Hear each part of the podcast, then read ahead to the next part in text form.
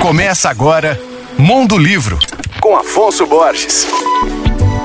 Alô, ouvintes leitores da Alvorada FM um interessante estudo sobre a forma como os animais foram retratados por escritores nacionais e estrangeiros ao longo dos séculos. É disso que trata o livro Animalidades, Zooliteratura e os Limites do Humano, da minha querida amiga Maria Esther Maciel. Nele, a autora se debruça sobre a relação entre literatura e o mundo dos animais, a partir de capítulos como Vidas Caninas em Machado e Clarice, e A Zoopoética de Carlos Drummond de Andrade. Ela também aborda a presença dos bichos nas obras de importantes nomes da literatura mundial, como Virginia Woolf, Kafka e Homero. Marista Maciel, nascida em Patos de Minas, é autora de livros de ficção e não ficção, como O Livro dos Nomes, Pequena Enciclopédia de Seres Comuns. Além de escritora, ela é pesquisadora e professora titular de literatura da UFMG. Animalidades ou Literatura e o Limite do Humano é um lançamento da editora Instante. Recomendo muito. Meu nome é Afonso Borges, Instagram, arroba Mondolivro, e você pode ouvir e baixar todos os podcasts que eu falo no site alvoradafm.com.br.